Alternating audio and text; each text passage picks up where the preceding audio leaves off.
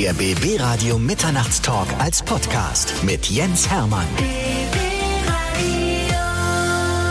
Clouseau ist bei mir. Ich freue mich sehr, dass du ein bisschen Zeit für uns hast. Grüß dich, hallo, ich freue mich. Wollen wir aktuell anfangen und dann ein ja, in, in, die Retrospektive hineingehen, weil 2020 das Jahr, an dem alle anderen gesagt haben, ich kann gar nichts machen und es geht überhaupt nichts und du bringst ja einfach mal erstmal ein fettes Konzert an den Start und fünf neue Songs. Und dazu gibt's natürlich tolle Geschichten zu erzählen. Ja, also äh, ich muss ganz ehrlich sagen, wir haben vorher, ich bin ja zur Epic äh, gekommen, eine Plattenfirma und habe mein eigenes Label aber immer noch und wir arbeiten aber sehr eng zusammen. Und da war es so, ich saß äh, mit allen, mit der Sony auch zusammen an einem großen Runde und ich meinte, ich würde gerne einfach meine Hörerschaft auch verdoppeln und ich würde gerne Sachen machen, an die ich mich erinnere und ich würde so viel gerne machen und neue Musik schreiben, neue Wege gehen. Und dann haben wir beschlossen, das war alles vor Corona, dass wir Singles einzeln raushauen. Was ich noch nie gemacht habe, weil ich wirklich ein Albumkünstler bin, kann man sagen. Ich habe jetzt auch 30 Songs, 30 Skizzen geschrieben, die werden auch rauskommen. Ich sehe mich auch als äh, Albumkünstler, das wird auch nicht vergehen. Aber ich dachte, ich gehe jetzt einfach mal den Weg, dass ich einen Song baue, ins Studio gehe, zu völlig anderen Leuten, anderen Produzenten, weil ich sonst immer gerne mitmische, im wahrsten Sinne des Wortes. Und wir sind diesen Weg gegangen und haben Songs rausgehauen. Ich habe wirklich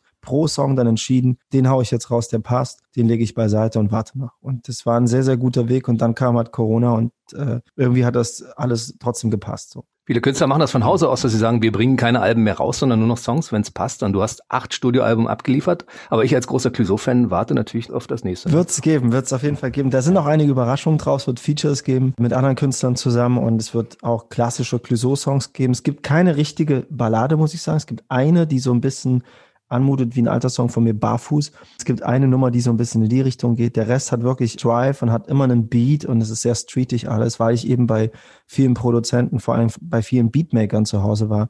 Ich wollte am Anfang auch nicht die klassischen deutschen Produzenten ausprobieren, sondern eben bin halt viel in die Hip-Hop-Szene rein, so Alexis Troy, Vincent Stein, äh, Hit-Impulse und äh, Mixo McCloud sind quasi in der Hip-Hop-Szene bekannt. Und mit denen habe ich zusammen Beats gebaut und meine äh, Sachen geschrieben. Das ist cool. Also du hast ja mit Capital Bra zusammen einen Song gemacht. Das, das waren ja neue Wege für dich sozusagen. Ne? Das hat sich wirklich ergeben. Das war ein komplett neuer Weg, weil ich wollte auf jeden Fall ein Rap-Feature haben. Ich hätte das total cool gefunden. Aber ich hätte das nicht als erstes, hätte ich Kapi äh, rausgesplittet. Ich hätte erstmal in Gegenden gesucht mit Leuten, die ich länger kenne oder so. Wobei Kapi natürlich wahnsinnig bekannt ist und weil es der bekannteste oder sagen wir erfolgreichste Rapper gerade ist, immer noch, äh, hätte ich das äh, gar nicht so weit hochgegriffen. Sondern ich war zufällig im Studio bei Vincent Stein und äh, Joker F hm. mit meinem Albumpartner Daniel Flamm. Wir saßen halt da und ich habe ein Instrumental gezogen und habe gesagt, das würde ich gerne machen. Und dann meinte er, das aber vergeben an einen Rapper und der hat sich da schon probiert. Ich habe unten die Spur gesehen, die war gemutet. Also da habe ich gesehen, da hat schon jemand äh, mal Raps aufgenommen. Ich so, komm, spiel vor. Und er so, mm -mm. Und dann haben wir aber drauf geschrieben und äh, ich habe eine Story vorgegeben und dann war es Kapi, der den Song schon mal gepickt hatte, das Instrumental. Und er hat sofort eine Strophe geschrieben und dann kam das Feature cool. zustande. Also wirklich, es ist so passiert.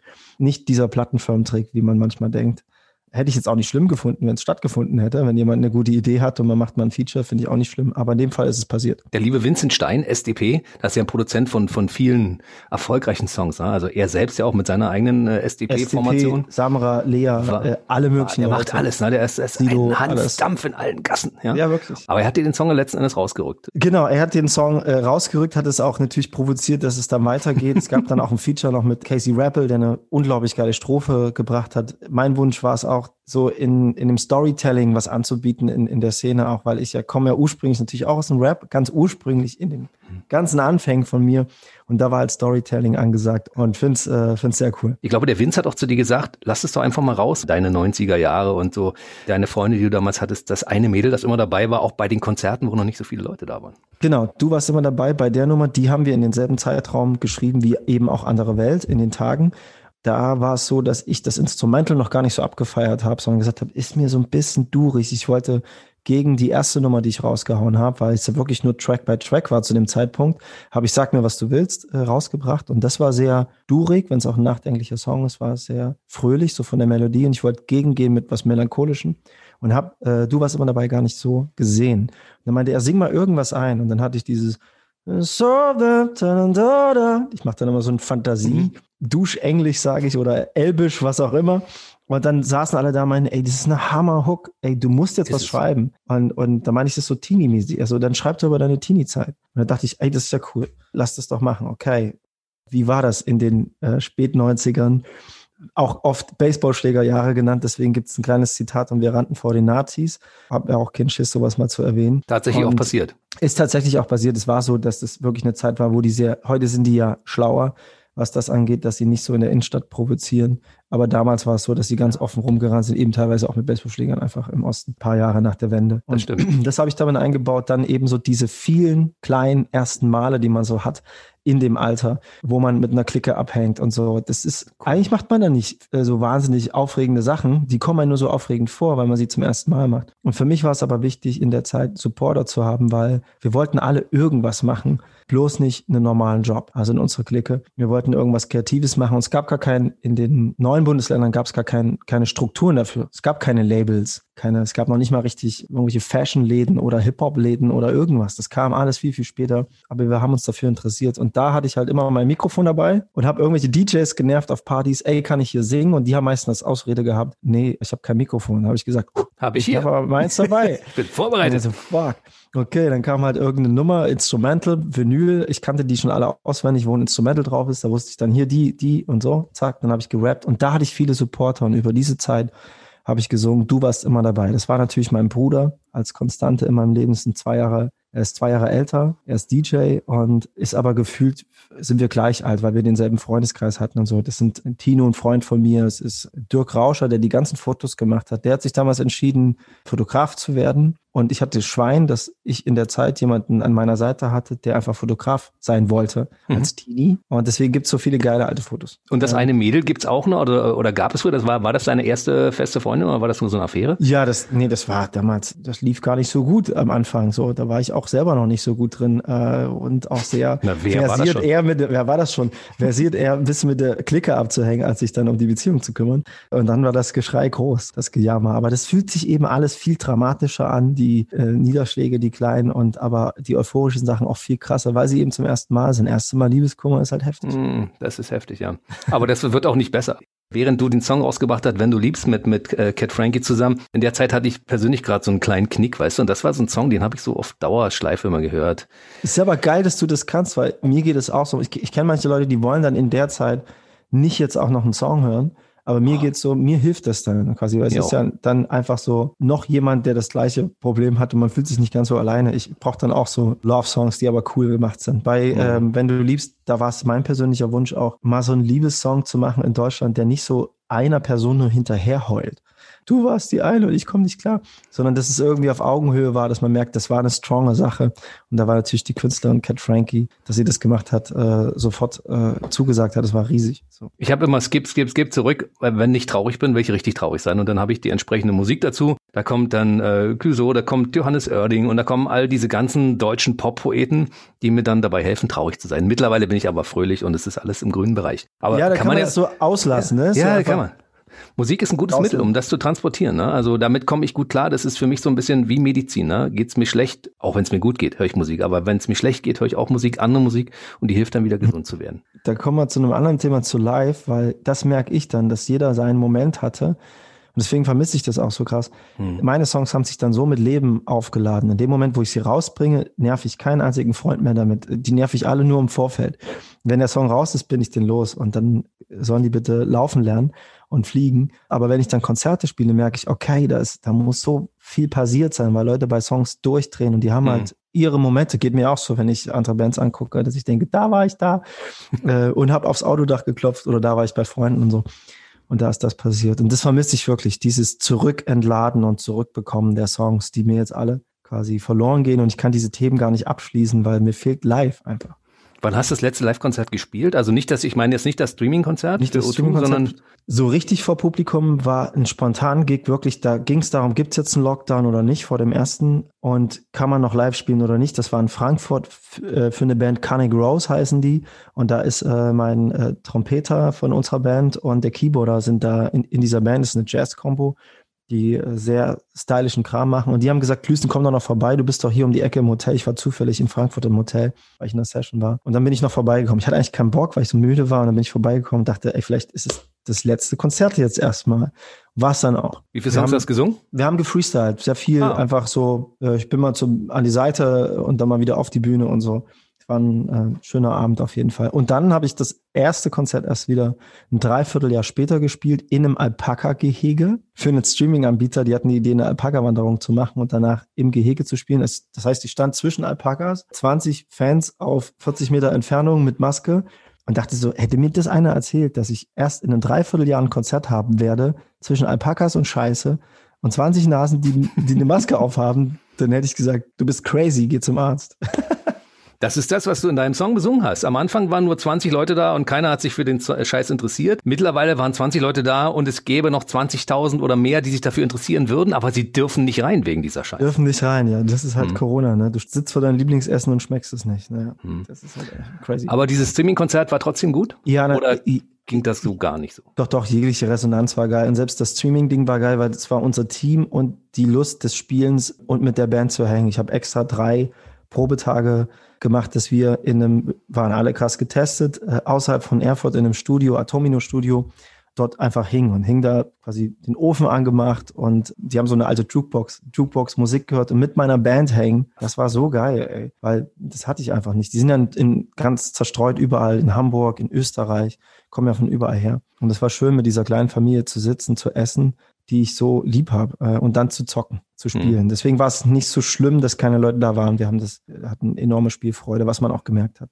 Ich kann das nachvollziehen, weil äh, dein Kollege Alexander Knappe, der ja auch bei BB Radio Moderator ist und hier eine eigene Show hat, der hat genau dasselbe erzählt und der hat auch ein Streaming-Konzert zwischendurch gegeben und hat gesagt, endlich hat sich das mal wieder angeführt, so halbwegs wie wie normales Leben. Ich hatte einen, ähm, ein Konzert gespielt für YouTube, eine Weihnachtsfeier und die wollten dann die Kohle auch spenden und deswegen habe ich meiner Crew was gespendet, also dass die Helfer und das Team was davon hat.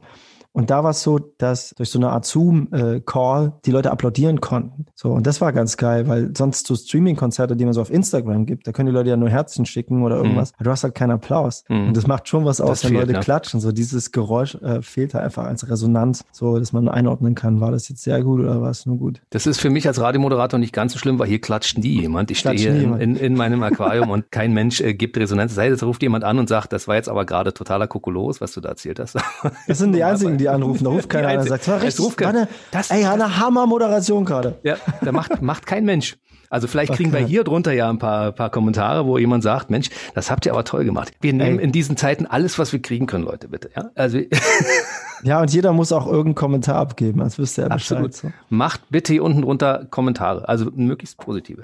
Äh, lass genau. uns mal auf deine, über, über deine Band reden. Du hast ja irgendwann mal die Band ausgetauscht gegen eine andere. Du hattest früher eine feste Formation und ihr habt irgendwie euch gestritten und seitdem hast du irgendwie wechselnde Besetzung, aber teils auch feste Musiker, die immer mit dir spielen. Ne? Es ist schon die Band auf jeden Fall und äh, ich muss dazu sagen, wir haben uns nicht gestritten. Es hat sich einfach, äh, es gab diesen großen Knall damals einfach nicht. Das war echt ein Problem.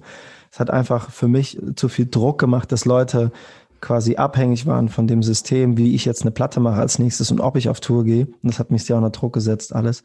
Und ich wollte ein kleines Album machen, ein Akustikalbum. Anyway, äh, nach der Trennung war meine Idee, ein System zu bauen, wo jeder Musiker auf jeden Fall noch die Chance hat, woanders Musik zu machen, dass das nicht alles an mir hängt. Deswegen, mhm. die haben alle die Möglichkeit, in dem ganzen Jahr irgendwas anderes zu machen mit ihren Projekten. Okay, jetzt ist Corona, deswegen gab es auch eine Tour-Ausfallgage, die wir gezahlt haben. Das Management und ich haben das entschieden, Olaf Meinking und ich mit Lena, dass wir gesagt haben, okay, wir äh, zahlen denen auch jetzt eine Ausfallgage, weil damit haben die nicht gerechnet. Hm. Sie haben alle eigene Sachen. Dennis, äh, zum Beispiel der Gitarrist, spielt bei Klaas äh, bei Late Night und äh, Cunning Rose habe ich eben erzählt von dem Trompeter und dem Keyboarder mhm. und, und, und. Und das entlastet mich einfach, dass ich weiß, okay, ich könnte jetzt auch einfach was anderes machen, wie zum Beispiel jetzt Filmmusik, wenn kein Corona wäre. Und wir würden einfach mal nicht touren. So. Toller Arbeitgeber, der zwischendurch auch eine Ausfallprämie zahlt. Ja, also. Können Sie einige ein Beispiel dran nehmen, ne? Das haben wir aber früher, ehrlich gesagt, das ist so ein bisschen Erfurt haben wir das auch gemacht. Wenn bei einem im, das Auto irgendwie die Scheibe eingeschmissen wurde und dann irgendwas rausgeklaut, dann hat man zusammengelegt, dass er das wieder hat, damit er weitermachen kann. So. Also jetzt ein Bass oder so bei einem Instrumentalisten oder so. Das, das ist eigentlich relativ normal. Erfurt, Ostberlin, also insofern das ist unsere Mentalität, ne? Das haben wir. Ja, einfach so. Wir haben es früher einfach auch äh, gelebt und äh, haben das immer noch in unseren Genen, uns gegenseitig zu helfen. Das finde ich auch gut so. Es ist ein bisschen rein, reingegeben, aber es ist auch, entspricht auch einer gewissen Logik. Es ist eine kleine Familie, in der ich mich zu Hause fühle und ich verdiene mit den Musikern auch Geld quasi, also in Zukunft. Und da das, unterstütze ich sie natürlich gerne. Das ist so eine Parallele bei uns. Ne? Wir haben ja auch so eine kleine Radiofamilie. Ja? Und äh, ich freue ja. mich jeden Tag hierher zu kommen, weil die Leute, mit denen ich arbeite, mit denen arbeite ich gerne zusammen und ich verbringe die meiste Zeit meines Lebens hier in diesem Funkhaus. Insofern habe ich da auch viel, viel Spaß dran. Und es ist auch wichtig, man muss sich mit den Leuten verstehen, mit denen man hier zusammenarbeitet. Ja, ansonsten wäre es das nicht. Und ich glaube, das, das hilft auch. Es gibt ja, ich weiß, ich bin nicht zu 100% sicher, ob das stimmt, aber es gibt Eustress und Distress. Und Distress zieht halt so die ganze Energie raus und Eustress ja. macht einfach, dass man am Ende nicht ganz so im Sack ist und noch was hat davon. Es ist auch Stress, aber ich darf äh, auf jeden Fall demütig sagen, dass ich mit meinen Leuten und mit der Musik sehr viel Eustress habe. Das ist schön, ne? Wenn so ja, Arbeit und Freizeit so Hand in Hand gehen und sich das nicht anfühlt wie Arbeit, was man macht, das ist doch toll. Du hast mit den Fantastischen Vier zusammen diesen Hit zusammen gemacht. Wie ist das überhaupt zustande gekommen? Weil du auch ehemaliger Hip-Hopper bist oder weil ihr euch beim Konzert getroffen habt? Wie ist das passiert damals? Es hat ewig gedauert, dass wir überhaupt ein Feature äh, miteinander hatten. Man muss sich vorstellen, die Fantas haben mich gesigned früher bei 4Music. Die haben ein Label gegründet, 4Music, äh, die mhm. vier, Fantastischen Vier, und hatten die Idee, ein Label zu gründen, wo sie Künstler so behandeln, wie sie gerne behandelt worden wären oder wie sie ihre Vorstellung von, von Künstlermanagement und äh, Label quasi Management ist. Und da haben sie mich gesigned damals und haben viel gesehen, was ich noch gar nicht gesehen habe teilweise. Ich weiß noch, dass Michi meinte so, ey, ich sehe gar nicht, habe ich noch gerappt viel. Ich sehe gar nicht, dass du so rappst, sondern eher, dass du Sachen machst, vielleicht wie Sting oder irgendjemand, dass du einfach viel mehr singst, weil das irgendwie cool ist. Und ich habe bei Thomas D. meine ersten Songs auf dem Mars, das ist ein Bauernhof, wo er wohnt, aufgenommen. Und es gab diese Verbindung und es waren irgendwie wie so Chefs für mich und die Fantastischen Vier, also mhm. die ich auch äh, aufgeschaut habe.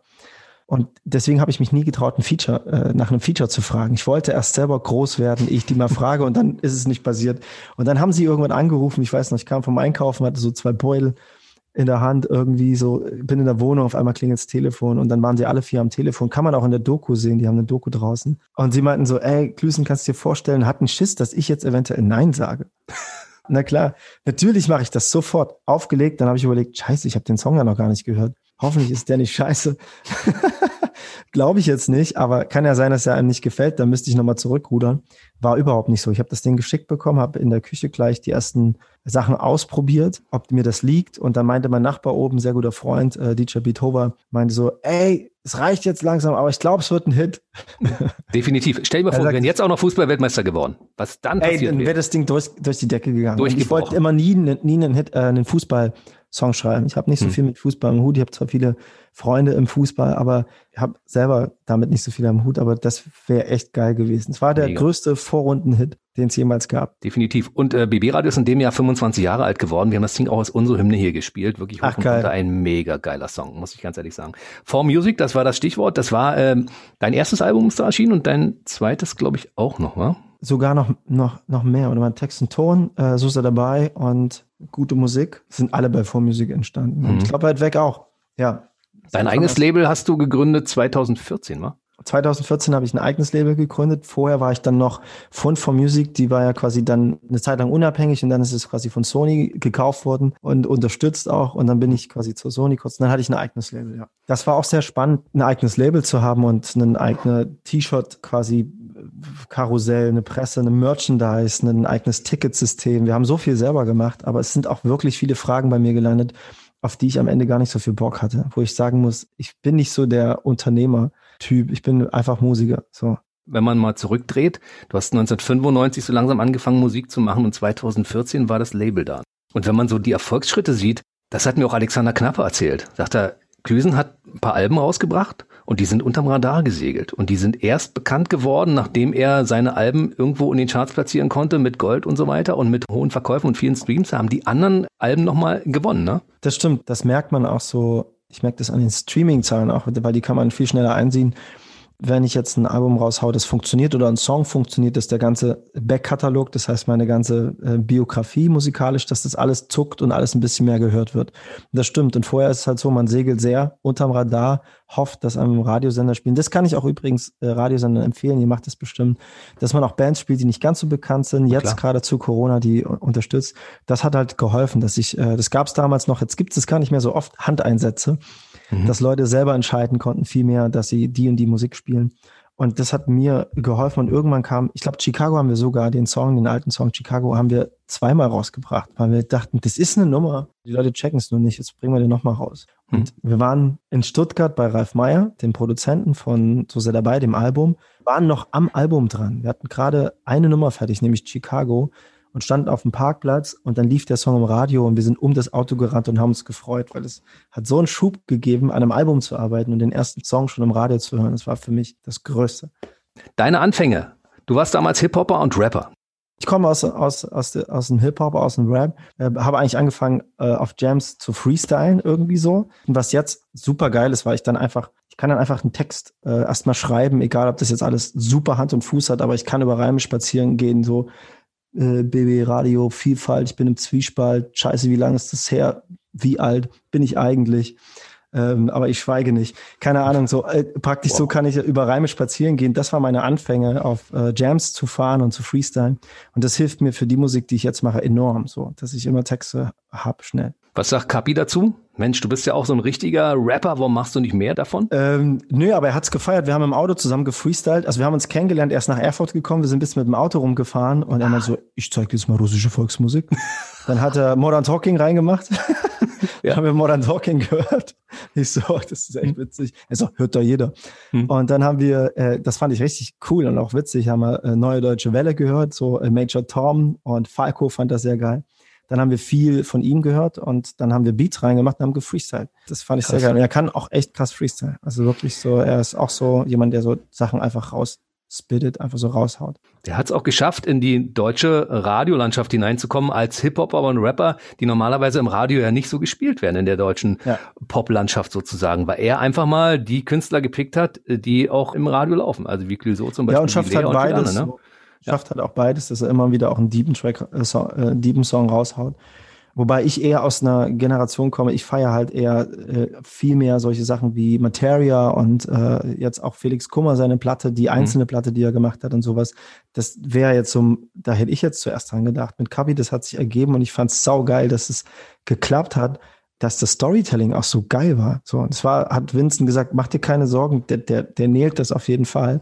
Und ich so, ich bin gespannt, wie er die Story anpackt. Also äh, andere Welt fand ich sehr auf den Punkt, auf jeden Fall. Also da kommt auf jeden Fall, das hast du ja angekündigt, da kommt noch einiges. Es wird auf dem Album einige Features geben, äh, in den Pop-Bereich rein. Und jetzt bin ich mit ein paar Leuten auch noch im Gespräch, so, weil manche haben viele Anfragen, müssen warten, bis dann die Features fertig sind, ob man dann noch eins macht oder nicht, oder ob man erstmal Mucke macht. Und es wird aber einige Sachen geben. Hat sich das verändert? Früher hast du mit Lindenberg zusammengesungen, mit Wolfgang Niedecken von Bab. Jetzt sind es andere Künstler, mit denen du Kollaborationen äh, machst? es war mein Traum immer mit Leuten Musik zu machen, aber ich wollte auf meinen Alben immer nicht so viele Features haben, mhm. weil ich so damals, das habe ich heute nicht mehr, aber das Bild hatte so, ey, ein Album ist so mein Kunstwerk, ich will meine Geschichte erzählen und ich will nicht, dass da alle Nasen lang aus quasi nur um Wind in die Segeln zu hauen, irgendjemand um die Ecke kommt. Deswegen habe ich, war ich sehr sparsam mit Features. So, und, äh, und habe immer gewartet, bis sich Situationen ergeben. Und ich habe ganz viel eher die Älteren gehört als die, die jüngeren Musiker. So, weil äh, die treffe ich ja dann eh bei der 1 Live oder bei irgendeinem Award oder irgendwas, keine Ahnung. Aber mit mal mit einem Niedecken zu hängen, der wirklich ein Freund geworden ist, den ich sehr, sehr mag. Oder Udo, der in der Nachts anruft. Das fand ich großartig. Das hätte ich nie, mir nie erträumen lassen. Ach, der ruft nachts an und sagt, lass uns was machen? Nee, der, der steht ja so spät auf, dass es ja gar nicht nachts ist bei ihm. Und ich, ich bleibe auch immer lange auf und das weiß er auch. Und dann kommt halt mal irgendeine Nachricht. Ja, ich habe schon gesehen, neue Nimmerchen, ja, geht ins Ohr. es ist wirklich ein cooler Typ, unser ja, Udo, Udo ne? ist wirklich mega. Ey, Udo, ich grüße dich. Äh, pass auf dich auf. Ich habe Udo neulich besucht und da hat er gesagt, hey, jetzt muss ich mir eine Bämme schmieren. Habe ich lange nicht mehr gemacht, fast einen Finger geschnitten, ne? ja. Aber Udo lebt halt im Hotel. Der muss sich keine Wärme schmieren. Jetzt so, Corona ist halt alles zu. Und dann liegt da so eine offene Dose mit irgendwas. Und wir erklären, dass er auch geiles Essen bestellen kann. Stell dir mal vor, wir drehen jetzt mal 25 Jahre die Zeit zurück. Und dann bist du Anfang der 90er, sagen wir mal. Ja. Oder vielleicht Ende der 80er und kennst den großen Udo Lindenberg aus dem Westfernsehen. Und jetzt ist es dein Freund. Das hätte ich nie gedacht. Und das ist auch was, oder? also wirklich, und das, ja, das liegt wahrscheinlich daran, dass wir beide Autodidakten sind, dass wir keine Noten können, dass wir, wie er so schön sagt, bist auch so ein Kurztonsänger, ne? Ich bin auch nicht so ein Schönsänger, einfach bin ich nicht. Aber ich bin halt voll und ganz in der Musik, schreibe die Texte einfach gerne und singe auch gerne und es ist alles so klapprig und kratzig immer. Und ich glaube, da gibt's Gemeinsamkeiten, weil er ist ja ursprünglich Drummer und groovt halt. Und ist auch einfach da dazu gekommen, so ohne das schöne Kehlchen zu haben. Er sagt zwar immer die Nachtigall, singt ganz wunderbar. Ich kann mich erinnern, was ich das erstmal für eine Gänsehaut hatte, als ich diese MTV Unplugged-Version von Cello gehört habe. Unfassbar. Also die, diese Atmosphäre, die ihr bei der Aufnahme dieses Albums hattet, in, in diesem Hotel damals, ich glaube, ja. die Leute sind durchgedreht da vor Ort, oder? Ich muss zugeben, zu dem, in dem Moment hatte ich ganz wenig Gefühl dazu, weil ich so aufgeregt war, weil man hat ja kein Warm-up von drei, vier Songs, sondern hm. jeder Künstler, stehen überall Künstler. Ich kam mir vor wie beim Grand Prix oder irgend sowas, keine Ahnung, oder beim Bundeswischen, weil da stand Max Herre, da stand der. Jeder hatte so seinen, seinen Song und wurde da auf die Bühne gestoßen. Und das war aber ganz geil, muss ich sagen. Es gab einen Aufnahmeleiter, der die Künstler auf die Bühne geschubst hat. Das fand ich total geil, weil ich war so paralysiert und habe einen halben Wein drin gehabt. Und er dann so, so den, ich hatte den Gitarrenkoffer dabei und er hat gesagt, so Klüsen und los und hat mich so rausgeschubst einfach so. Und das war so richtig zum Wachwerden und, und geil, als wenn so, hier bitte, geh mal. So, hm. Ich finde es irgendwie ganz geil, wenn es so wie, so wie so ein Regisseur, der sagt, und Action. So wie der Sprung aus dem Flugzeug beim Fallschirm-Tandem, weißt du? So ist es auch, wenn du auf die Bühne geschubst wirst, quasi. War sehr förderlich auf jeden Fall. Das kann ich mir gut vorstellen. Ja. Und heute, 25 Jahre weiter, ist das eine riesige Erfolgsgeschichte. Kannst du dich noch an den Punkt erinnern, wo du sagtest, okay, jetzt weiß ich genau. Also das erste Album an Platz eins der Charts. Das äh, zweite Album, was ich hintereinander auf Platz eins gekriegt habe, das dritte. Es waren ja drei Alben in Folge, die auf eins gegangen sind, nachdem die anderen vorher nicht ganz so erfolgreich waren. Ja. Hast du da so ein Gefühl gehabt, jetzt, jetzt, jetzt habe ich es endlich geschafft? Ehrlich gesagt gibt's ja so, also wirklich, es gibt so kleine Träume. Und ich habe immer gedacht, ich habe es geschafft. Das fing damit an, mal eben äh, als Vorband von äh, Grönemeyer warst du, ne? Ja, Grönemeyer oder noch viel eher von irgendeiner Hip-Hop-Größe damals, MC René oder Stiebur Twins oder im Casablanca in einem Club in, in Gleis in 1. In Jena, war? In Jena. Einfach mal auf der Bühne zu stehen, wo meine Helden stehen und dann stand ich da. Oder mal im Zentrum zu spielen und dann stand ich im Zentrum und äh, stand noch selber an der Kasse und die Leute kamen und haben gesagt, äh, ja, wir kommen aus, wir kommen aus Rostock, wir kommen aus irgendwas. Ich so, krass, die kommen aus anderen Städten, ich dreh durch. Da habe ich schon gedacht, ich habe es geschafft. Jedes Mal, quasi bei jeder kleinen Station, bei jedem erreichten kleinen Traum. Und natürlich äh, Platz 1 Album ist total geil. So. Ist aber auch immer ein bisschen abhängig, wer wann was rausbringt. Und es ist heute gar nicht mehr so einfach. Streaming lässt sich einfach super bescheißen, sehr schnell.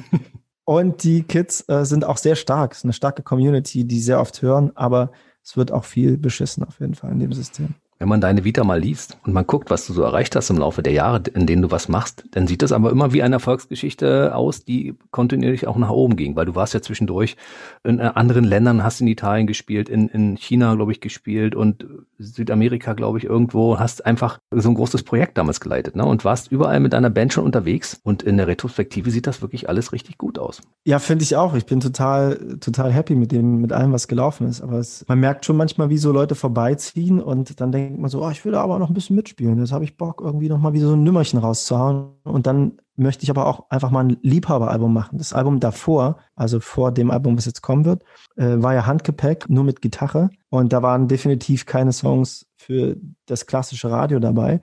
Das habe ich nur für mich gemacht und, und für die Fans. Und dann dachte ich, jetzt will ich aber wieder Popsongs schreiben, ohne behäbig zu sein, natürlich, so im Clouseau-Style. Äh, aber eben Hooks, die hängen bleiben, so. So Flugmodus, sag mir, was du willst, tanzen. Mega, äh, mega Songs. Die also einfach also irgendwie, irgendwie auch ein bisschen kleben bleiben von der Melodie, war ein Ansporn. Und das hat zum Glück geklappt, ja.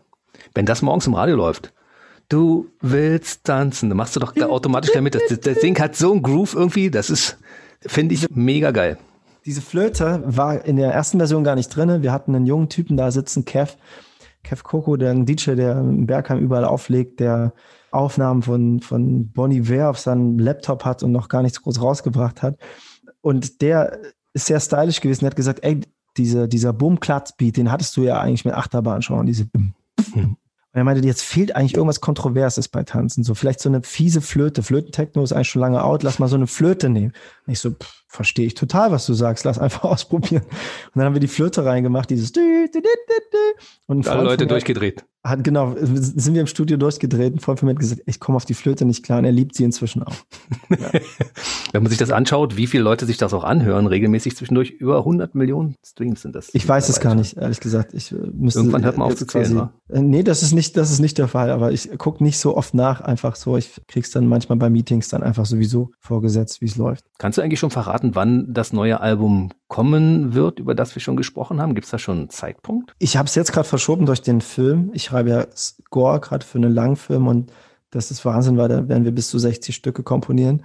Boah. Und danach mache ich weiter am Album. Es wird dieses Jahr kommen, aber ich verspüre durch dieser ganzen Corona-Scheiß überhaupt keinen Druck im Moment, jetzt ein Album rauszuhauen. Denn ich will das dann live auch fühlen und nicht so das Gefühl haben, dass alte Songs sind und dieses spielerische Rangehen. Das hatte ich noch nie dass ich nicht pausenlos an einem Album hänge, sondern einfach nur Songs schreibe. Sondern es ist so gewesen, dass ich in den, bei den anderen acht Alben war es so, wir haben uns eingesperrt und haben halt ein Album aufgenommen, wie so die Künstler, wie die Chili Peppers oder so, hm. in einem Haus, was auch total reizvoll ist. Aber dann sitzt man bei der Mischung auch vor einfach 18 Songs oder 15. Das habe ich nicht, ich mache jetzt einzeln und ich genieße das sehr. Lange Rede, es wird ein Album kommen dieses Jahr.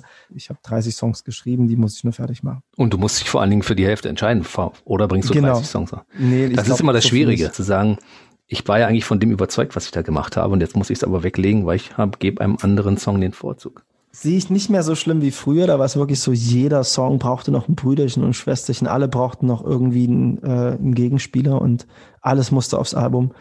Das ist jetzt nicht mehr so. Ich lasse dann Freunde mitentscheiden und sage halt, was findet ihr am geilsten? Es gibt nur geil, geil nochmal oder mhm. hau ab nie wieder.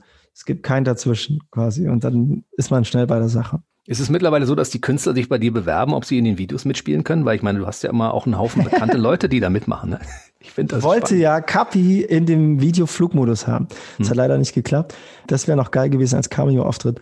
Und ich habe Teddy Tecklebrand gefragt, hm. ob er sich vorstellen könnte, ist ein, ein, Freund, Teddy, ey, du bist einfach hm. der Geilste. Wir waren jetzt ein paar Tage zusammen, haben wir gechillt vorm Lockdown. Einfach ein geiler Typ. Und das das Lustigste, deswegen vielleicht mit anstrengendste Video gewesen, weil wir immer lachen mussten und äh, versuch mal Teddy in, in die Augen zu gucken, so lange wie in dem Refrain von Flugmodus und nicht zu lachen. Schwer. Das ist einfach nicht möglich. Und wir haben uns diese ganze Story, ich hatte kein Drehbuch, ich habe zu ihm gesagt, ey, ich habe die Idee, wir fahren nach Ibiza. Ich habe ein, ein, kleines Team, wirklich minimalstes Team. Und wir, ein Typ soll die Tür aufmachen und den fesseln wir dann und dann gucken wir weiter. Und er so total geil. Hammer. Und den Typen hatten wir noch nicht. Den haben wir hier am, am, am Flughafen quasi, also in, äh, in Ibiza, haben wir den weggecastet. Alter, saß so ein Typ, Christoph hieß der, den haben wir einfach gefragt, du siehst so cool aus, dann hat er auch noch Deutsch gesprochen. Und gesagt, ey, kannst, kannst du im Video bei uns mitspielen? Und der kannte Teddy und kannte mich. Hat er gemacht. Danke, Christoph. Und wir haben wirklich jede Szene einzeln gedreht, reingeladen in, in, in Rechner, angeguckt und überlegt, wie könnte der Scheiß jetzt eigentlich weitergehen? und es war sehr, sehr lustig. Sieht man auch, man fühlt es auch, wenn man das Video sieht. Es ist eines der lustigsten Videos. Ja. Es ist krass, war, wenn sich die Story entwickelt, währenddessen man es macht. Während man das macht, ja. Es waren drei Drehtage und wir haben wirklich währenddessen so immer wieder reingeladen und gesagt, okay, die Typen müssen mal raus aus dem Haus. Und dann haben wir einen Katamaran gemietet und dann sind, standen wir auf dem Boot. Ja, jetzt müssen sie wieder rein irgendwo. Jetzt brauchen wir eine Party. Gibt es eigentlich Leute, die noch regelmäßig nach deinem Buch fragen und nach vielleicht einer Neuauflage oder beziehungsweise eine, einer Fortsetzung? Lustig, dass du das kennst. Ja. Ich habe nee, eins das, davon. Du hast eins davon? Von, von, und über. Von und über, genau. Ja. Es ist ja, wenn man so will, keine dicke Biografie, es ist eher ein Fotobuch. Wir hatten so viel Fotos und ich hatte so einen alten Karton, kein Witz, mit so Gedichten und angerissenen Songtexten oder einfach so Gedanken, die ich aufgeschrieben habe, das, was ich so nebenbei mache und Kumpels meinten, haut diese Gedichte raus, so bevor du das nicht gar nicht mehr fühlst oder irgendwann. Das muss die Welt auch irgendwie sehen. Und dann haben wir gesagt, okay, wir können das mit Fotos picken. Aber ich hätte mal Bock, ein äh, Buch zu schreiben. So fühle mich jetzt noch ein bisschen zu jung dafür mit 40. Aber könnte es mir vorstellen. Bringt ja jeder ein Buch raus. So. Wenn, dann würde ich mir Hilfe holen, wie zum Beispiel Stucki oder so.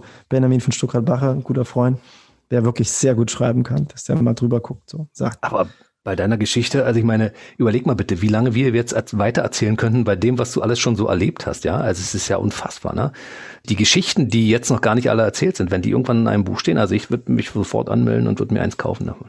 Sehr geil, gut zu wissen. Gute Idee. Die ja. Inception, der Gedanke ist gepflanzt. Mm, mm, siehst du, das erste Buch ist, glaube ich, in, in, so einer Auflage erschienen. Da war auch eine Nummer drin, ne? Da war eine Nummer drin und zwar auch ein, ein Autogramm drin. Genau. Ich habe mich mit dem Buchverleger Schwarzkopf habe ich mich tierisch angelegt, dieser Blödmann, weil ich halt, weil, weil, ich einfach so, ey, fuck it, ähm, weil einfach so, ich musste so viel, ich hatte äh, das Kleingedruckte nicht gelesen, my bad, und äh, da stand Erstauflage unterschreiben. Und dann war das aber so viel, die Erstauflage, und ich musste das Album noch fertig machen und abgeben und hatte die Abgabe schon zweimal verschoben, dass ich ihn gebeten hatte, ey, können wir das irgendwie zwei, drei Tage nach hinten verschieben? Ich komm, krieg das nicht hin. 10.000 Autogramme, das ist ja so inflationär. Dann willst du ja ein Buch haben, wo kein Autogramm ist, weil es mehr Wert hat.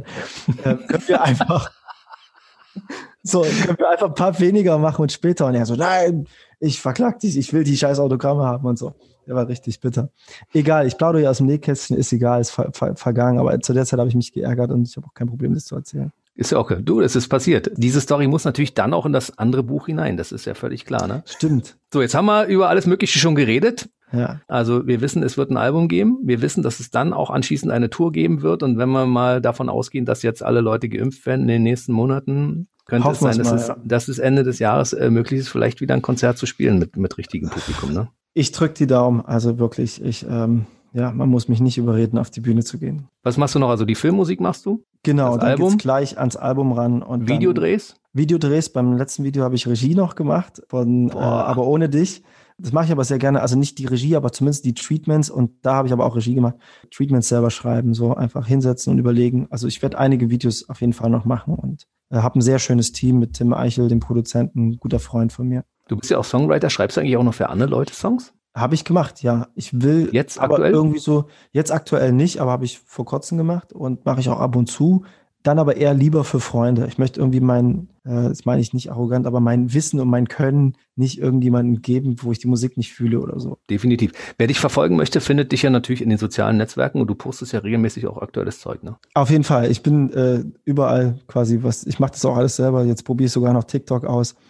Äh, das ist auf jeden Fall sehr witzig. Äh, aber ich habe gesehen, dass da viele Fans sind auch. Ich dachte, mhm. das sind gar nicht so viele. Doch, doch. Aber die Jüngeren. Die Jüngeren, genau. Und es macht es macht auf jeden Fall Spaß, seinen eigenen Fingerprint da reinzubringen, falls du weißt, was ich meine. Mhm. Man kann das nicht andere machen lassen, das sieht dann einfach auch genauso aus. Das stimmt. Allerdings hast du jetzt wirklich mehrere Zielgruppen. Du hast die TikTok-Zielgruppe, dann hast du die Instagram-Zielgruppe, du hast die Facebook-Zielgruppe, weil die ganzen Älteren sind jetzt alle bei Facebook. Hat man mir mittlerweile auch gesagt, ja, du bist ja Facebook-Zielgruppe. Und dann gibt's ja noch welche, die haben so die klassische Internetseite, die sind danach. Die Internetseite, ja. Das, ich, die Internetseite. Internetseite habe ich auch noch, aber es gibt so Sachen, wo einem so Programme oder Sachen, weil wir, wir benutzen jetzt ein Programm, aber es gibt, gab ja noch Skype. Ich musste neulich bei einer Session, sind wir dann auf Skype umgestiegen, da musste ich erstmal mit einem Flammenwerfer durch die Spinnweben wegbrennen, weil ich das überhaupt nicht mehr benutzt habe. Ich hatte noch so einen alten Account irgendwie. Da fällt einem immer auf, wie alt man ist, wenn man so alte Programme sieht. So. Es hat sich entwickelt. MySpace denkt oder so. Ja.